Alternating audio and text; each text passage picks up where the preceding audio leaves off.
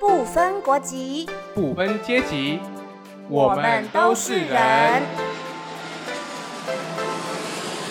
我是安妮，我是追风，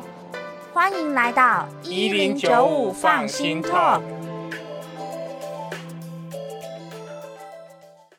我是安妮，我是追风，欢迎来到一零九五放心 talk。那今天我们邀请了一位来宾，那今天这两位来宾是哪一位呢？安妮要不要跟大家介绍一下呢？好，他是一个呃，我觉得对于我们移工议题非常重要的一位记者。那我们跟他认识也有一段时间了，应该有四五年的时间。那我觉得我们可以说是他的恩人之一啦。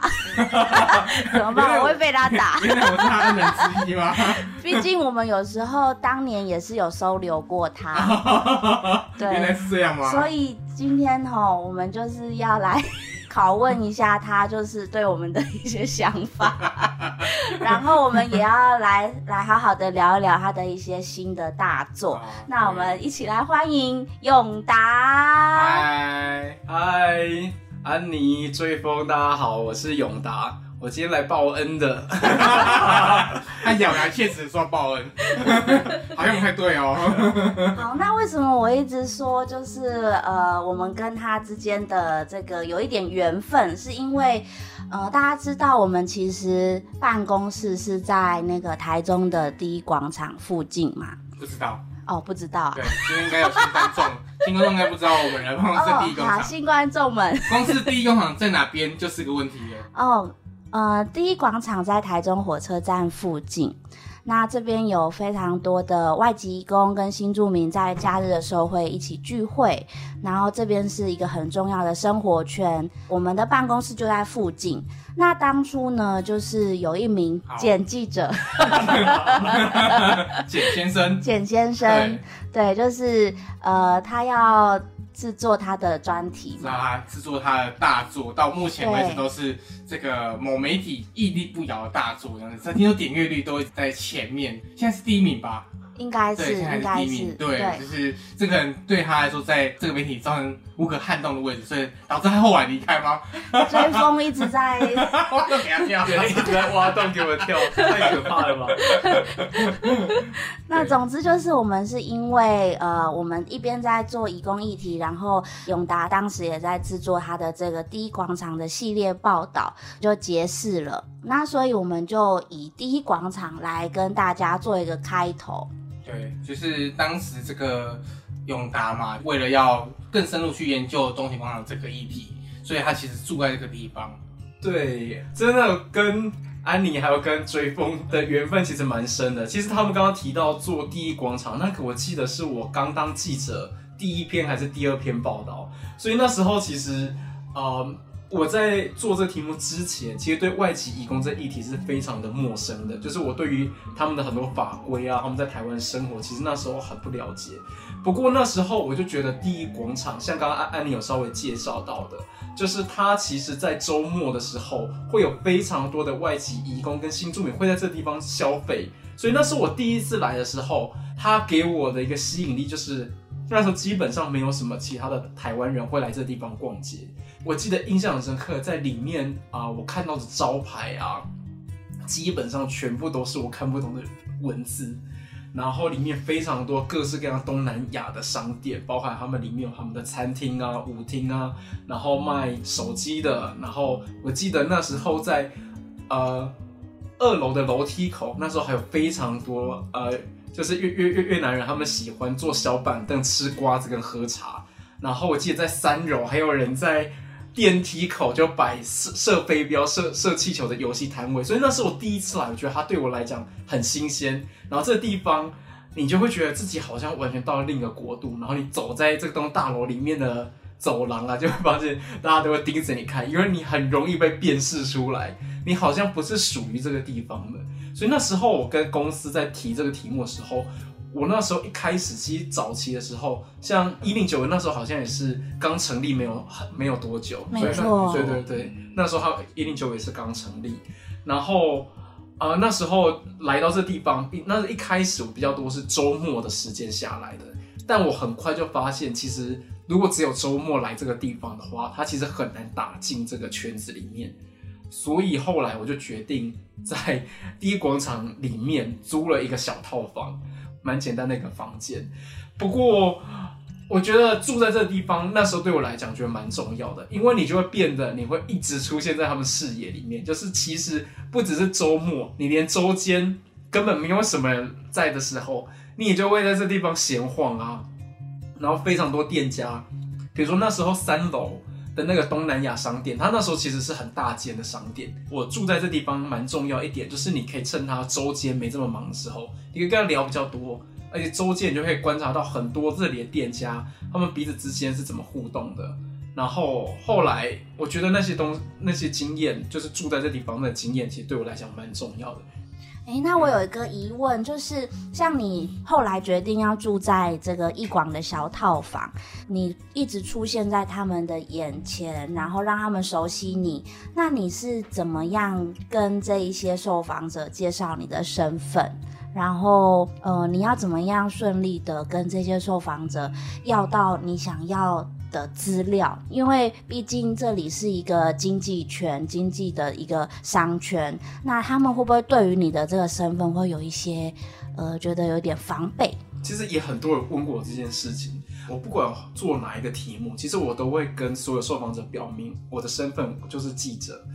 我想要来这地方来写一个关于你们的故事。其实坦白讲，我在做外籍工的题目，其实他们大多数的人不会太知道记者这个身份是什么。更不要说我以前待的媒体，就是啊，我以前待一个网络媒体叫报报报道者。其实，在非常多人视野里面，也不知道，其实台湾人也不知道这个媒体是个什么样子的媒体。更不要说那时候其实是非常早期，就报道者非常早期的时候。我刚刚提到他是我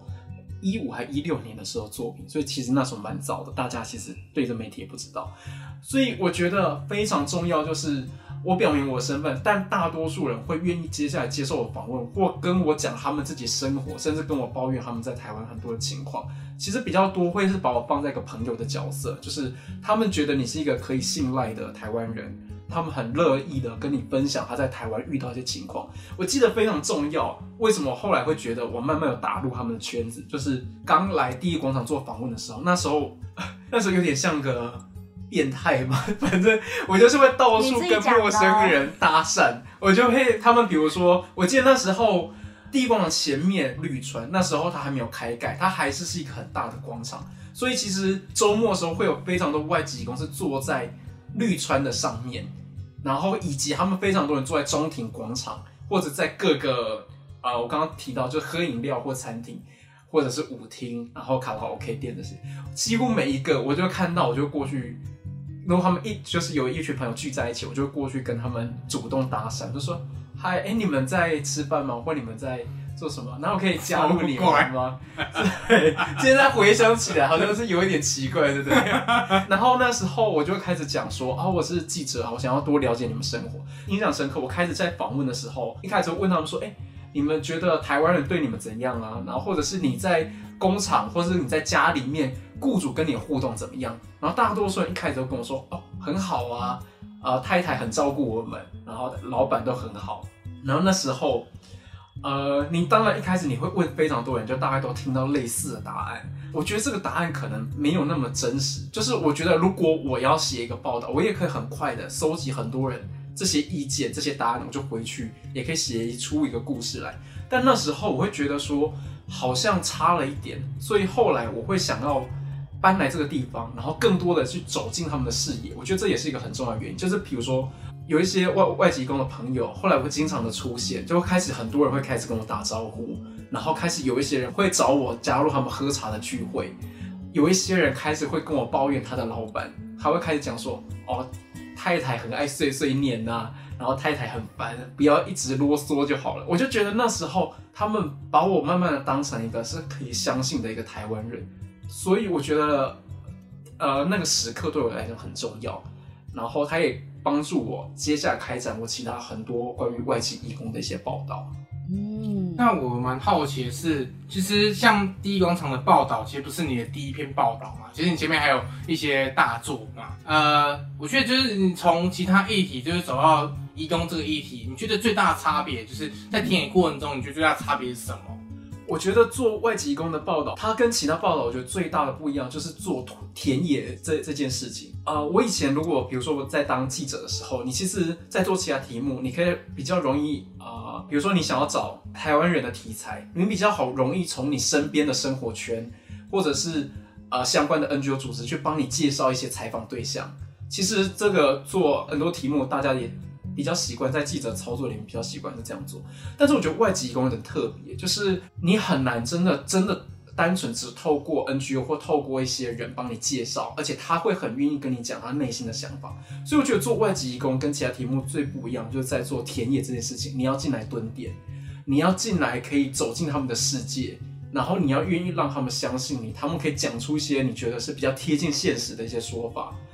所以，如果说硬要比较的话，我觉得就是做田野这件事情，他们不会是我们所谓的那种主动的受访者，他们其实没有那个动机，没有那个动机特别想要去接受一个媒体的采访，特别去抱怨自己的一些情况。所以，你如果希望他们讲出一些内心的想法的时候，反而你是前面要投入更多的时间去跟他们互动的，然后那些互动。它可能不是直接的去影响到你的报道，你不是说你每一个互动，你最后那个人一定可以跟你讲出你你希望他讲的一些想法，就像我们交朋友一样嘛，你可能不是每一个人真的投入时间，他就会给你相等的回馈，或他就马上相信你，反而是前面的互动你要如何做得够深，让他们可以慢慢去接纳你，我觉得这个是跟做起来题目比较不一样的地方。这个也回应到说，其实我对刚才其实跟安妮稍微聊到说的，对你的第一印象，那时候因为你跟当时的报道者总编辑一起来，那时候安妮还不在，然后那天只有我而已。然后印象深刻的是，我觉得很咄咄逼人啊，就是要我就是要 A，你不要给我给我回答其他答案，就是 我要 A 答案，你给我 A 答案就好，你不要给我车而不是山。在讲一些议题的时候。我们都会讲脉络，就是会可能会讲很长故事这样子。然后我我的印象是这样，但实际上你当然不是这样，不是真的很咄咄逼人。但是我我开始感觉是，哎、你好像是要要完资料就走了，感觉就是记者这样。那直到就是后来就是永达这边蹲点的时候，其实我有点吓到，因为他为了这个报道住在第一广场。现在台湾哪记者做这样的事情？就是我觉得那其实是很关键的转捩点，是包含像你刚才讲到说，就是你以前的报道是不需要这样这么深入蹲点的。到底什么因素让你决定这样，或者是被动的吗？就是呃，可能当时上面要要你这样做，还是你自己心里有动机，你想要这样做？就是那个转变点在哪里？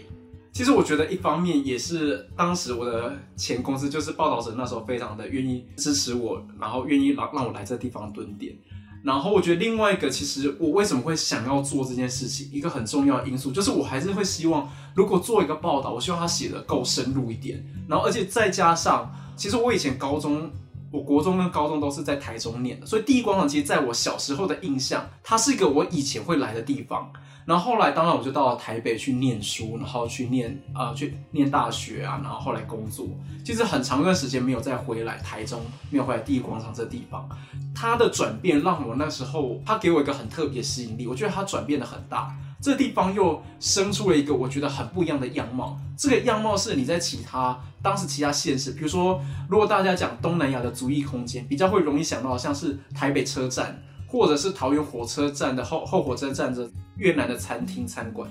但我觉得第一广场跟这些大家比较习以为常、比较熟知的这些空间很不一样。它是一整栋的大楼，是三层楼的大楼，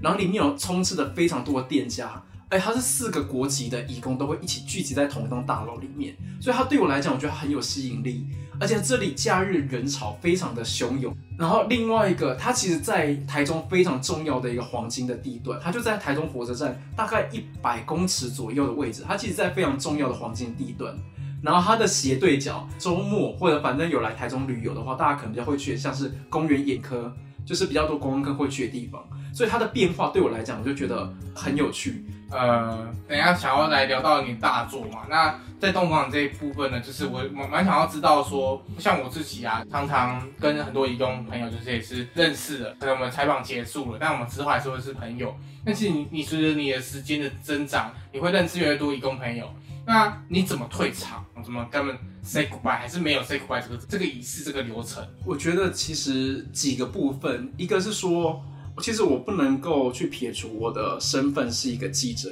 就我终究我不是一个 NGO 工作的人，所以对我来讲，我觉得我的身份里面，我觉得最重要是写一个比较吸引人的故事，把读者带进来这个议题里面，这个是我觉得我可以做到最大的贡献。然后我也觉得这个角色、这个身份是我应该要抓得更准一点的，所以接着就是跟他们的一些互动，当然很多都会加脸书跟加 Line 嘛。但我觉得人的缘分就这样子，有一些人你就是会继续的保持联络，然后有一些人就会慢慢的淡掉了。但我觉得它就是一个大家很自然的一些过程。所以后来包含我做，比如说无国籍的义工小孩，然后或者是我后来做到职灾，就是关于外籍工在台湾职灾这些新闻，或者是我前阵子刚推出的就是关于中介费的这个专题。其实这些东西都是因为跟他们保持一些关系在，你会经常听到他们在抱怨很类似的事情。所以其实很多的经验，从跟他们比较近的距离的时候，你会发现在台湾有非常多他们共同面临的一个困境。所以在这些情况之下，我就比较可以去开展这些题目。那我觉得这些经验其实都是来自于我一开始在这地方田野蹲点那个经历，蹲得够深，让一群人愿意把你当成是。比较人能够信任的台湾人，这样。嗯，难怪安妮说我们是你恩人。应该是说听到这边，我不再说我们是你的恩人，因为义工朋友才是他的恩人，我们算什么啊？只是过客而已。我们只是你人生中的过客。对我打卡马蹄是美丽的错误。但是我必须要说，我们第一个办公室的沙发，那时候永达常常嗯坐在那边，要沾光一下。贡献沙发，没错。其他我们可能贡献不多。但是沙发我们至少贡献到，那时候有记得像 WiFi，WiFi 也有贡献到。对对对对，所以其实从刚刚永达的分享，就是很容易感动。就是因为我觉得，身为嗯，有我的心里有哭，有我有哭。就是如果从一个记者的角度，他必须要呃花一段这么长的时间在一个地方蹲点，然后他愿意抛开以前做新闻的方式，他是真的跟这些受访者走入他们的生活，然后花很多时间跟他们建立关系。那在第一广场这个开头，我们就先聊到这边。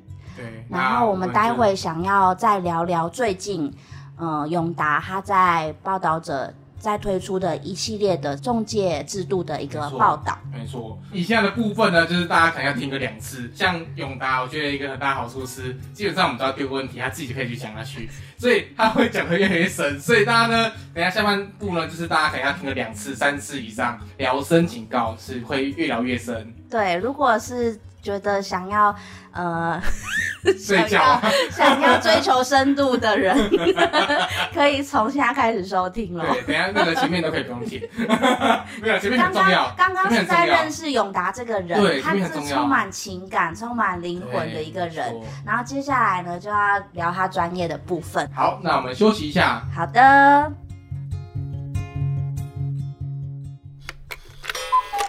现在你收听的是。一零九五放心 Talk，想听就来，不听就掰。畅谈每个人的酸甜苦辣，就来一零九五放心 Talk。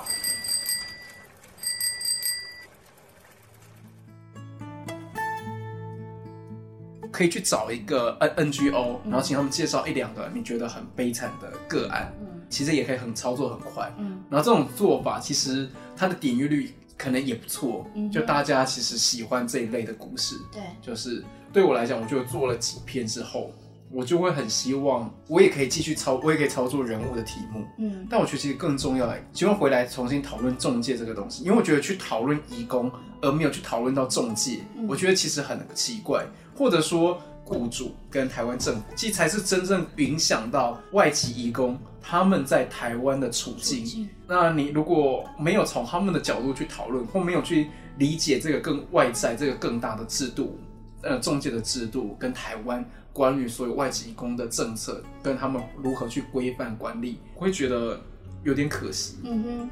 那这个东西我觉得它会比较复杂，然后。也比较难去做采访，但对我来讲，我就觉得好像一个时间点，我后来离开了报道者之后，我觉得我好像比较有空间，然后有时间可以来做这个题目，这样。嗯嗯，好，我我大概知道了。那我还是做一个简单的开场。对，其实我刚才已经开始录了，然后跟大家观众观众讲解一下，因为就是我觉得永达讲的非常顺，所以我就先先稍微录一下。对，那那这个部分呢，就是刚刚用拿来稍微讲一下，说就是为什么他要做最近这篇这个嗯中介费的报道这样子。嗯，其实最近呢，大家可以到网络媒体报道者看一下，其实有一系列的报道叫《国际强攻与人权大浪来袭》。那它是一系列在探讨移工的处境，它是因为什么样的一个环境才会造成的？那现在台湾呢，又面临很多国际上的一个趋势，有零中介费的趋势等等的，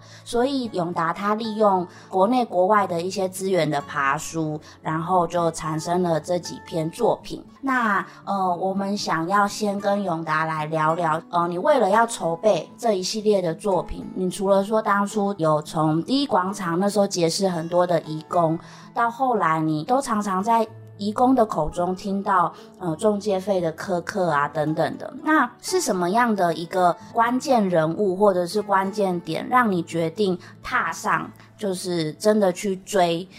中介费制度的原因？那为什么先选择越南这条路？如果大家有在关心外籍移工的议题的话，其实大家应该会经常听到，就是非常多的外籍工来台湾，他们都说他们缴了很多钱，然后所以中介费这件事情，我相信对这个议题关心的人，大家可能都不会太陌陌生。但其实对我来讲，我就会一直觉得，好像一直没有人好好的把这件事情谈清楚。就是大家对他认知就是，哦，他们缴了很大的一笔钱，工作的钱都是拿来缴他们当初出国付的这笔钱的，所以前面应该可以说他们是在负债劳动的。但我会觉得。好像一直没有去搞清楚，到底两个国家里面的中介制度，他们是彼此之间如何去嫁接的，如何把一个劳工从国外送到台湾来，可能不是大家想象的这么简单，它中间需要非常多的协力的一个过程。这个整个过程里面，中介费是怎么样子去衍生出来的，一直不断的呃膨胀到，如果以我们所知的，像是。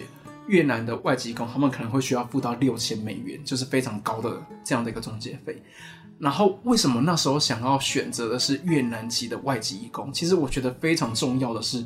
如果大家去看数字的话，越南籍的外籍工是现在台湾在厂工，就是在工厂工作的主力。然后以台湾来讲，整个外籍工政策其实最重要的就是在工厂的外籍义工这块，因为我们一开始台湾的在一九九零年代那时候去发展引进外籍义工，就是为了去解决台湾工厂缺工的问题，所以他整个政策的脉络跟思考一开始就是为了去做外籍的厂工这块的。那我也觉得厂工其实是比较少人谈的的原因，可能他们比较难去接触到他最主要我刚刚提到的他的几个 stakeholders，就是你如何去接触到工厂的雇主。以及最主要就是服务工厂雇主的这个中介这个角色，所以这就是几个原因。我那时候会选择越南外籍工，一来是他付的中介费是四个国家里面最高的，另外一个他其实是台湾外籍移工、外籍厂工最重要的来源。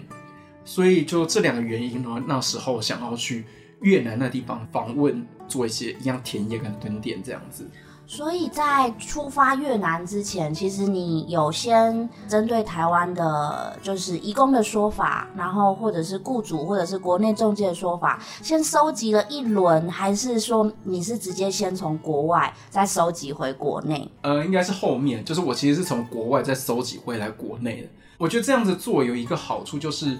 其实台湾的情况你大致上有一些了解。那我觉得从越南那块对我来讲是相对陌生的。也是比较少人，其实你会很难去得到相关的素材，不管你从文献里面，或者是你看所有的报道里面，也很难去有人访到在来源国，就是在外籍的那一段的中介端，他们是怎么在运作的。然后，其实我在一开始去越南采访之前，大家也可以想象，其实你根本不会有任何的人脉关系会去碰到越南那段中介公司，你连在台湾找中介公司你都觉得很困难了。然后要他们访问你也觉得很困难，你更不要说你想要找一个越南那一端的中介公司。那时候好像基本上没有约到任何一家中介公司，你就出发，我就出发了。Let go。我那时候有约，就约到一个采访，然后约到一个，但他也不是中介公司里面的人，他就是顶多只是一个可能是一个可以提供消息的一个人。我觉得采访它其实一个有趣的地方，或做田野一个有趣的地方就是这样子，就是你其实很难预料你会面临到什么样子的问题，你可能可以尽可能在。收集非常多的资料，然后你可能会想要去做一些预测，你大概这个文章或者你整个报道走向怎样？但实际上，我觉得田野吸引人或采访吸引人的地方，当你真的把自己丢到那个环境里面，会有非常多的可能性会展开。你要做的事情就是你要非常好的当机立断去抓紧那些可以开展的可能。感觉是呃，永达在那个越南好像有发生一些意外，搭三渡轮吗？还是？因为他他之前在一广就已经这样，你是怎么样？但我觉得蛮好奇的，就是在台湾的第一广场，你还可以瞎聊的方式，就是你台湾的嘛，他没办法拒绝这样子。那你现在来到人家的地盘在越南，那你不可以用同样的手法啦。地主优势喽。对啊，然后加上说你语言相较来说也没那么通，虽然你好像有学一点点，但是也没办法说就是可以顺畅的对话。那你怎么去克服这个问题啊？最开始的时候，对，的确我到越南完全没有地主优势嘛。其实我前面一开始预约的那采访是一群从台湾回国的越南籍的外籍移工，所以那时候有朋友帮我介绍了一个返国的外外籍移工。那我觉得他们对我后来的采访，其实我觉得帮助很大，就是他们是一群。在台湾工作过回去的一群外籍工，他们会定期的聚会。那因为他们信仰的关系，他们很多都是天主教徒。这一群的外籍工，他们来都是来过台湾，他们会定期就是大家聚会，然后到可能一些呃育幼院呐，到一些老人院呐，或者到一些他们比较远的一些原住民的部落去做奉献。所以那时候我到了越南的第二天吧，就是那时候就是我当时联络的那一位。就是法国的越南籍的外籍义工，然后他就跟我说，他们今刚好有活动，他们就是一群一群义义工的朋友，他们要到一个山，就河内附近山上的部落去做奉献。那那时候我想说，哦，好啊，那不然跟他们去好了。应该是个早上出发，我下午就可以回来的一个。千万千万不要这么 这么单纯啊！因为我曾经被骗过。对，然后后来我就记得哦，印象蛮深刻的。我记得那时候好像早上五点，他就打电话就叫我起来，叫我起床。然后想说，哎，怎么这么早啊？然后他们就说我们约六点要坐巴士出发。然后后来我就是就是赶赶赶，然后后来就是坐上了车，坐坐上他们巴士之后。后来他们就一路向北，应该开了将近有十个小时的路程吧。就是他们到了一个越南北方。然后跟中国交界的一个山上，深山里面的一个深山里面的部落，然后进入那个山区之后，就开始手机收不到讯号。哇，对，我然后记得我那时候刚好第一天刚下飞机的时候，有认识几几个就是在越南工作台湾朋友，他们那时候就开始有点紧张，因为我后来下山之后，他们跟我说，他们那时候有点紧张，怎么这个人来越南第二天就整个联络不上，整个失联了。然后这个打电话给我、传讯给我我都没有回。哦，其实有一一些人一直在关心你。他们本来想说，哎，我就是一个台湾人，然后知知道这个地方。然后因为那时候跟他们说，哎，我没有排什么采访，我也不知道干嘛。所以他们本来想说，哎，可能周末没什么事情，问我要不要出去。我觉得去山上之后就很有趣，就当天去山上，整个气候非常的差。那时候好像是台风来，所以整个山上是狂风暴雨的，所以它整个我们那个巴士也没办法真的开上山，因为它就是整个都是泥巴。然后我们我就跟着这一群就是越南的义工朋友们，就开始背着他们要奉献的物资，就开始跟他们一起爬上山。然后我们在走的时候。那个部落的山上，他们动物基本上都是没有人是关在自己家里面的，所以你就看到路上非常多的鸡呀、鸭、牛啊、猪啊，就在路上狂奔。后来就开始走在路上，然后就跟一个我们一起走上山的一个越南的义工朋友说，因为他们大家都来过台湾，所以多多少少会讲一些中文。然后就看到路边有一只小猪在跑，就说：“哎，那只小猪好可爱哦。”然后这件事情，部落里面的人看到了，就是看到我在指着那只小猪。晚上我就在厨房帮他们在剪菜，跟我说：“哎哎，部落的长老他杀了一只猪给你，你要不要去看？”然后他们就看到那只小猪在你面前，对 他们就部落的长老就拿了一个碗，里面放了他们在山上的一些香料，然后就是。挤了一碗一整碗的生猪血给我，他们旁边跟我解释说啊，这是他们的招待贵宾的一个礼物。然后当下我就二话不说就把它喝下去了。然后我觉得那个经验对我来讲，其实事后回想，我觉得会蛮重要的，就是你在山上跟他们这些互动，你在山上跟他们这些互动，你如何去融入这个新的一个社群，然后你跟他们的互动，就是你其他那些越南义工朋友。其实我去越南之前，跟他们完全没在台湾见过面，然后只是一个中间我们有共同的朋友把我介绍给他们。从一些仪式，或你在跟当地的一些部落里面的族人在做一些互动的时候，他们同时间可能也在观察你，你是一个什么样子的人，是不是一个可以值得信任的人。那后来我觉得跟他们一整晚在山山上的相处，然后包含晚上我们一起做一些晚会啊，一起喝酒、聊天、吃饭等等的。后来这这些越南的义工朋友，那后来他们就开始真的，你可以感受到他们把你当成是可以很信任的朋友。然后他们也在跟我聊说，为什么想做这样子一个题目。他们可以理解到说，哦，你是你可能跟一般其他的他们遇过的记者不一样。然后你是真的想要去理解，就是越南义工在台湾遇到什么样的情况，所以后来其实他们非常的帮忙我，就包含他们中间就会有越南的义工朋友，就直接把我带回他们中越的家乡里面，然后他们很认真的帮忙我。我记得我们那时候在越南中部中越的几个主要的省份，像是义安省，然后还有河静，就在中越几个省份里面穿梭的时候，就是这几个。越南的义工朋友，他们就是每天早上骑着摩托车，到处带着我去访问村子里面的牛头，去访问在村子里面的中介，然后或者他们就帮我去想办法去找到有没有朋友是在河内这个地方开中介公司的，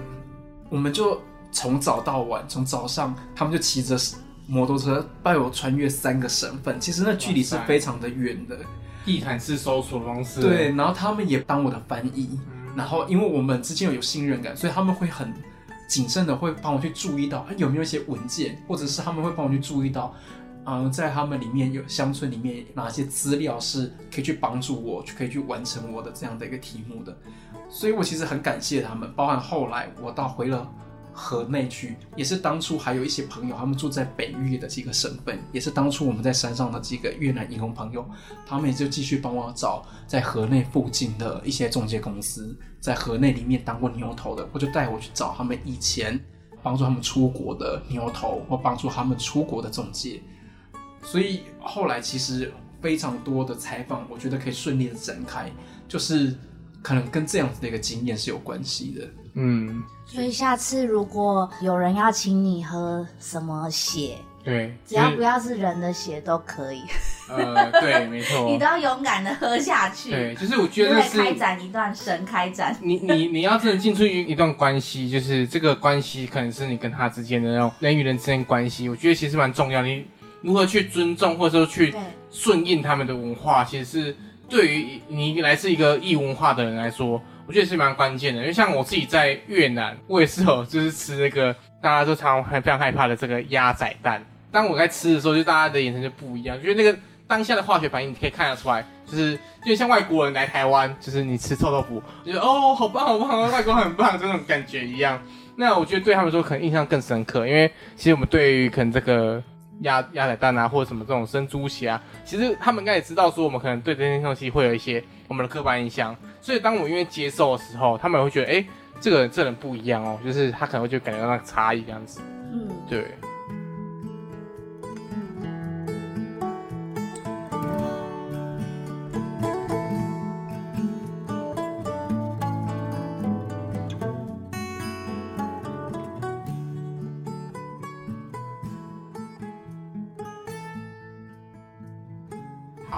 那刚刚就是有放送事故，所以刚刚中途暂停的。其实刚才永达讲了很多，就是很深的一些词，就是跟义工。其实如果你们平常没有接触义工议题的话，可能会有点不太熟悉。所以，我们现在来一个名词解释小教室，就是我等下就当无知的群众，就是我是什么都不了解的民众，请永达或是安妮就看谁想要为大家解惑一下，说这些名词代表什么意思。那刚才永达讲这些故事里面，除了说喝猪血的故事之外，我觉得也可以让大家去知道说，移用这个跨国来台湾的过程中重要的一些小知识这样子。那首先要问的，什么是牛头？我们常常听到义工说，他当初从家乡听到某一个朋友或者是亲友，然后他是牛头，然后他介绍工作给他。那我们可能又从中介这一方听到，他们跟义工收的中介费有很多都会给牛头。那到底牛头在这个中间的角色，还有他实际上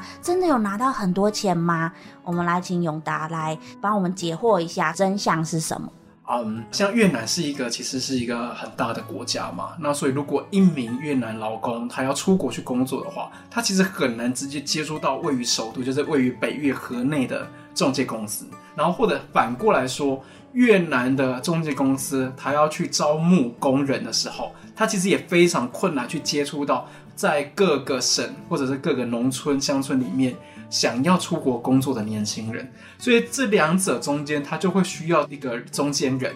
啊，你可以把它理解像是前客这样角色，就介绍人这样角色。那他们的工作呢，就是他们通常都是在这些农村里面的一些很重要的头人，比如说他可能是学校的老师啊、校长啊、村领里长，或者是返国回家的越南的义工，就这些人，他们都可以当这个牛头，就中间介绍人这个角色。他们要做的事情就可能比较积极，在乡村里面、村子里面去看看有没有人想要出国啊，可以帮他们介绍给河内的中介公司。那一名越南的劳工，他要到台湾，他需要经过多少人？首先，第一个他会去接触到的对象，就是我们刚刚提到的牛头这个角色，或者是我们在这个专题里面也观察到，有非常多的牛头的角色，他是一个在网络上面去发的工作的讯息，所以可能也不只是。只有在村子里面角色有非常多人，他就直接在网络上去招揽。那再来通过了这一个牛头之后，他们接触到了河内的中介公司，就开始会经过一连串的包含体检啊、办签证啊等等的一些相关的手续，然后以及跟台湾的中介这边来面试啊。然后通过了面试，被台湾的雇主或台湾中介选上了之后，他们就可以开始安排后面来台湾的一些流程。然后之后他们就到了台湾，由台湾的中介接走。把台湾中介接走之后，然后再把他们送到各个工厂里面去为工厂或为家庭和雇主服务。所以以牛头的角色来讲的话，你就大概可以知道，他要做的工作其实是一个非常单纯的介绍人的这样一个角色，他没有太多的门槛，所有的人都可以做。非常多人是兼职在做这工作，赚中间的介绍费。所以以我自己访问了，我在越南访问了十三位中介跟牛头，然后以他们的说法来去爬书说。到底中介费里面的 breakdown 它的细项是哪些？然后后来你大家可以去拼凑出来，每一个牛他们大概讲说，他们介绍一名工人可以拿到的介绍费大概是两百到五百美元左右。如果你真的住的比较远，你可能会中间经历了一到两个介绍人，所以多一个介绍人就多了两百。所以他们基本上每一个人收的费用就大概两百到两百五美元这样的一个费用。那如果以我们刚刚一开始讲的，就是以越南籍的劳工来讲，他们在六千里面，其实中间只有非常少的一部分会是付给牛头的角色。后来我在访问过程里面就比较多去拼凑说十几位中介或他们跟台湾的中介的一些说法的一些比对，这个六千美元它里面细项在哪里？其实非常多的越南中介或者越南的牛头，他们都会提到。很大一笔钱是给台湾中介的回扣。呃，如果有兴趣的听众朋友，可以再去找我这个这篇文文章里面来看。啊，这篇文章叫做《当日本变成移工首选》，然后越南一条街预警台湾抢攻危机。我在里面有一张比较清楚的图表，把所有的细目都把它列出来。那到底这六千美元里面最大的那笔钱，到底是来自什么地方？然后是被谁拿走了？这样子，对。所以其实这个细节报道下，其实是在厘清说，这个移工来台湾他付了哪些钱，那这些钱分别是哪些项目、哪些内容嘛？那其实我们刚才也看到一个很关键角色，就是有这个越南中介跟台湾中介，可以稍微跟我们讲一下，说越南中介跟台湾中介有什么不一样？像台湾中介常常讲说，哎，越南中介跟他们没关系，那在他们之间的合作关系到底是怎么样？那对移工来说，在什么样的一个相对关系？呃，就我们刚刚提到的，其实，在越南端这一端的话，他们负责做工，就是做招募的工作。然后他们招募到了工人之后，台湾这边可以把它想象，它是提供工作机会的，一一边提供的是劳动力，提供的是劳工，另一边提供的是工作的这个机会。这就是整个外籍工从国外来到台湾的一个过程。那台湾的工作机会，这也是一个虚拟的商品，因为我们把。工作的位置当成了是一个商品，可以再买卖。那台湾的中介就是去取得了台湾雇主的授权之后，把这样子的工作机会去跟国海外的中介做一个交换。那所以他们之间的关系的话，就是一边是招募，一边是提供工作机会，以及台湾中介负责这名劳工接下来在台湾的其他的一些生活照顾的服务，这样子。嗯，那如果更细部去问说，义工每个人要付大约六千美金，但是越南中介它有一部分，蛮大一部分是给台湾的中介，对不对？那这个觉得它的必要性是什么？然后再来就是为什么会有这个万恶的回扣制度？可不可以跟我们稍微简单的解释一下？再追问一个，让这个问题可以稍微更完整，就是越南政府规定的中介费上限是收多少钱？那六千块是超出多少？嗯，好。如果以越南政府来说的话，他们规定是不能够超过四千美元。那这四千美元里面，它包含的细奖其实非常的多。那或许待会追风这部分也可以再补充一下。那我其实主要来讲，就是为什么台湾的中介可以去拿到中介的佣金，拿到回扣这样啊？我觉得接下来可能会有一点乏味，可能听众要稍微忍耐一下。这个深度警告，深度警告。现在呢，就是记得会画重点要考会考试，所以大家要重听三次以上，OK？没问题的。就是大家可能要回到大概两千年初那个时候，越南市场开始刚开放，跟台湾这个外籍工的市场的一个状态。那个时候，呃，越南籍的移工他们可以选择出国工作的国家，其实选项并不多。然后台湾其实是一个非常重要，他们选择出国工作的一个很重要的目的国。然后那时候在两千年的时候，其实台湾在整个国际工市场上，我们提供这个工作机会其实很有价值的，因为我们那时候厂工就已经绑定，已经纳入劳基法，绑定最低的基本工资。那时候其实其他的东亚国家还没有类似的规定。以越南籍的义工来讲，他们出国工作可以来台湾的话，还可以跟台湾人拿到基本工资一样的薪水，对他们来讲是非常具有吸引力的。因为那薪水就比他们原本高很多，然后再加上那个时候两千年的时候，其实政府没有那么大量的开放这么多的工作的机会，我们或者把它叫做是配额，在这个市场里面，到底可以来多少外籍义工？每一个雇主可以聘用多少名的外籍义工？由政府来规范的，就是政府去核发给每一名雇主、每一个工厂的老板，他可以去用多少、引进多少外籍义工，其实有一个比例的一个上限的。然后在两千年的时候，政府没有纳入这么多的工厂，或者是他给的配额的比例没有这么的高，可以用供给跟需求这样的思考来去衡量。当海外的需求非常的高，大家都想要来台湾工作，但台湾的供给工作机会没这么多的时候，它就会产生了一个很大的一个价格的落差，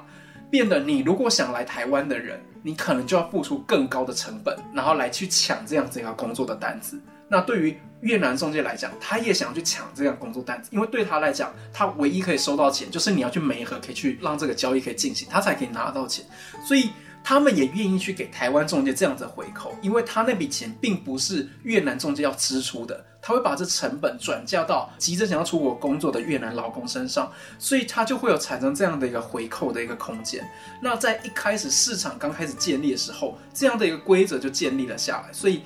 输出一名劳工到台湾，以厂工来讲，输出到厂呃台湾工厂工作，大概要付大概四千美元的回扣左右。因为他一开始的时候，市场在开始形成之前，他就已经是规定下来了，所以他就后来很难再去改变原本在市场里面大家形成的默契。所以一直到现在，他们还是按照这个默契在运作。但其实这整个外籍工市场在这几年已经开始有一些很大的变化。但是这样这个部分，像之前在蔡崇良导演他其实在拍的纪录片里面，其实有提到说，其实越南移工啊，对越南政府这件事情有做过抗议嘛。那这中间被为什么没有因此而就是松绑一点，就是哎还是收这么高的回扣？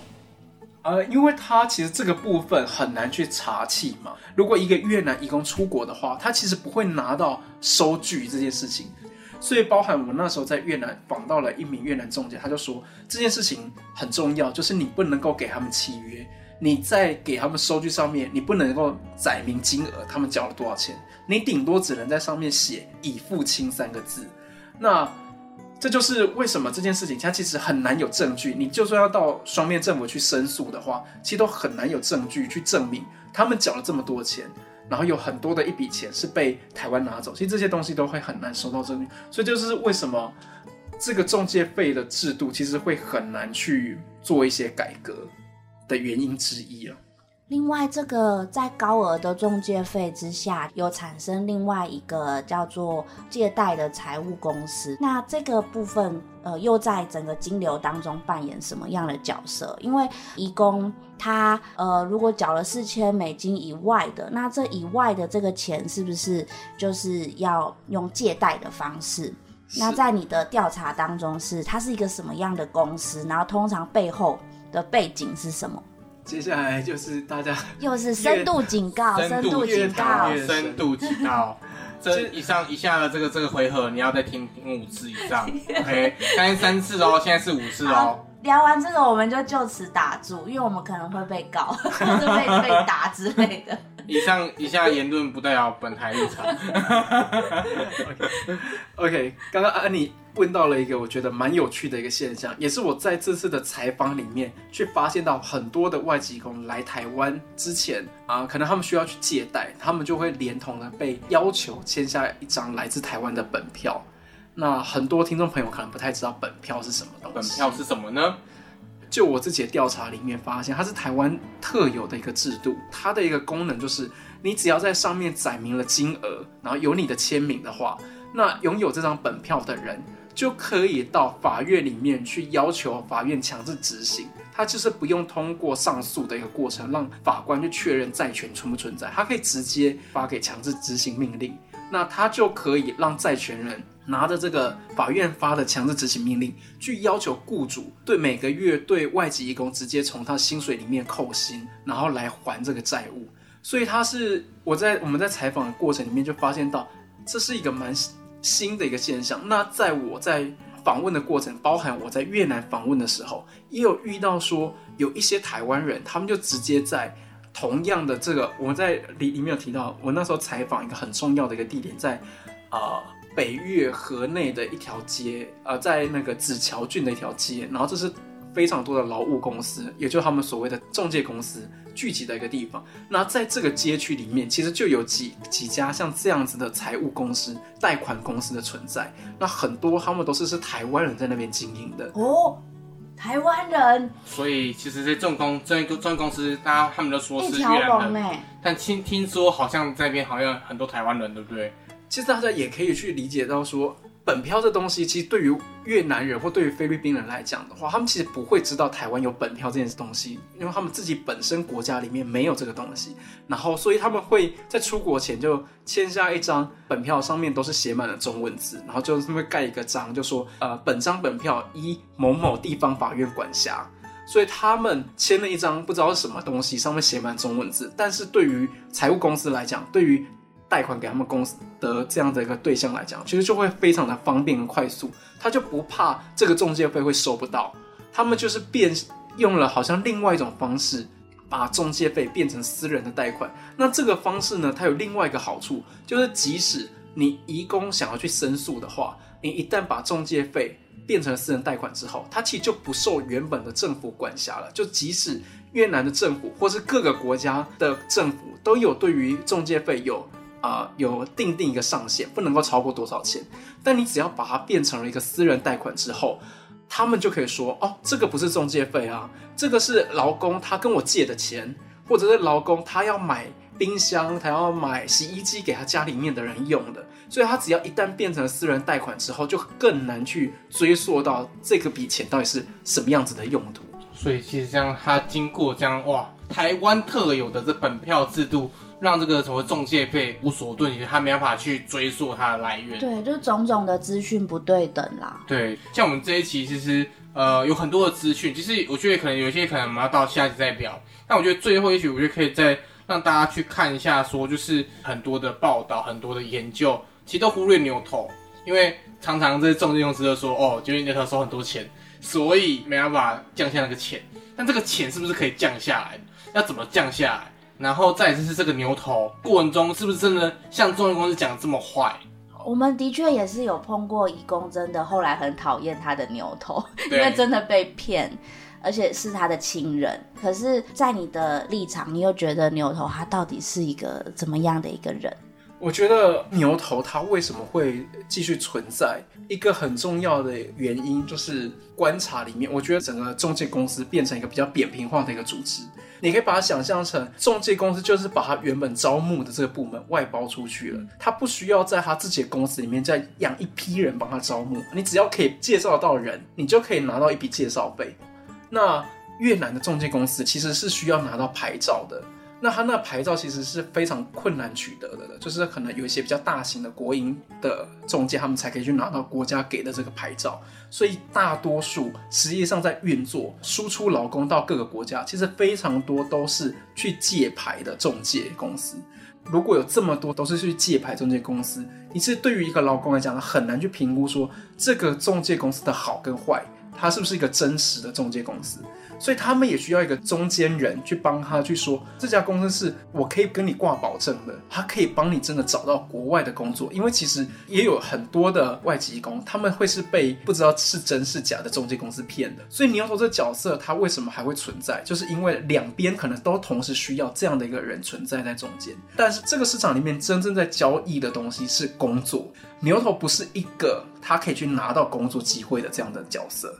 嗯，所以听起来在这过程中可以拿到工作机会的台湾中介，甚至说台湾雇主，其实这这个中介过程中是权力掌握最多的，可以这么说。但我觉得，如果以经济学的角度来思考的话，就是你供给的比较重要，还是需求比较重要？其实不一定，因为我觉得两边的关系就是会一直不断在变动的。对，但听起来移工的这个中介市场，它其实是一个稳定不变的状态啊，就是一直以来都是倾斜在某一方嘛，对不对？就是照我们刚才脉络，从从过去历史到现在的过程。对，但我觉得它就是这几年，我觉得它有一些转变。这个市场现在会值得大家更多的用不同的一些视野进来观察外籍工的这样子的一个政策，或者外籍工这个制度。那我刚刚为什么会一直强调两千年的那个市场？我特别强调那时间，就是因为说，其实在现在情况有一些不一样了。以越南移工来讲，当初他只能够选择到台湾工作，但现在不一样，他有非常多国家可以选择。他可以到日本、韩国去工作，他可以到任何的国家。以越南移工来讲，他可以选择的出国工作的国家变多了。另外一个，在两千年那时候，只有台湾把外籍工放进了劳基法去。绑定基本工资，但现在接下来日本跟韩国，他们对外籍义工也都绑定基本工资，而且他们的基本工资比台湾高出太多了。如果以日本来讲，换算台币大概四万多左右，哇塞，超多，其实很高。然后另外一个是，只要外籍义工进到了日本之后，他所有的花费都是雇主支出的，零付费，零付费。如果相较之下的话，那日本就会是一个很吸引人的市场，韩国也是嘛，所以供给跟需求可能就慢慢的有一些变化。再加上现在整个东北亚的国家，我们特别指东北亚，就是比较日本、韩国跟台湾这三个非常重要的移工的输入国。以这三个地方来讲，我们共同面临到了一个问题，就是老龄化社会这个问题。最重要的特征就是老年人口增加，或是年轻的劳动力不足。都是需要引进外籍劳工来做替代，所以在这两个因素之下，日本跟韩国他们都很积极的想要去吸引东南亚的外籍工来到他们的国家工作。不只是只有日本、韩国想要抢啊，很多国家都想要抢。大家，你只要是已开发国家，大家遇到问题都差不多，大家都没有劳动力，大家都走向高龄化社会。我就觉得说，哦，那。如果台湾你一样提供这样子的条件，外籍工除了来台湾，他除了在海外付一笔庞大的中介费之外，他来台湾之后，他其实每个月还是要固定的付给中介服务费。那如果我们讲工作机会是个商品，我们刚刚一直以商品这个角度来思考的话，台湾这个商品到底对他们的吸引力是什么呢？就不能够再一直用一个。情绪勒索，就啊，我们多我们台湾人很好啊，我们很有人情味，我们做机会这么多，对，就大家可能会有有种说，哦，我们很有人情味啊，台湾的优点在人情味。你前面对待他们就是以钱来做考量的话，你在现在这时候，你好像很难把人情味拿出来当做一个吸引他们的一个条件，然后你可能也很难一直在说啊，我对他们很好，为什么为什么他想要跑，为什么他不来？因为如果你看这整个市场上面的供给，它是一个变成现在更有价值的是劳动力这个东西的话，它其实只要出去，他不来台湾，他可以拿到更高的薪水。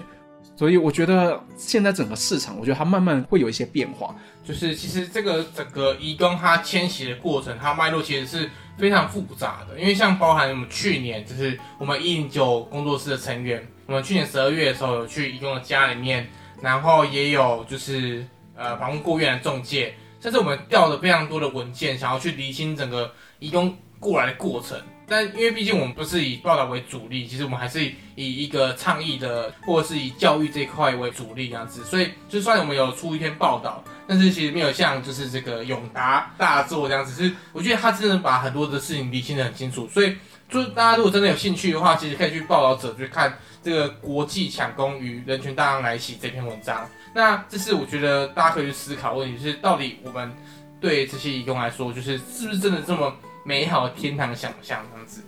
那我们今天实在讲了太多深度的东西，然后。呃，我现在肚子也蛮饿的，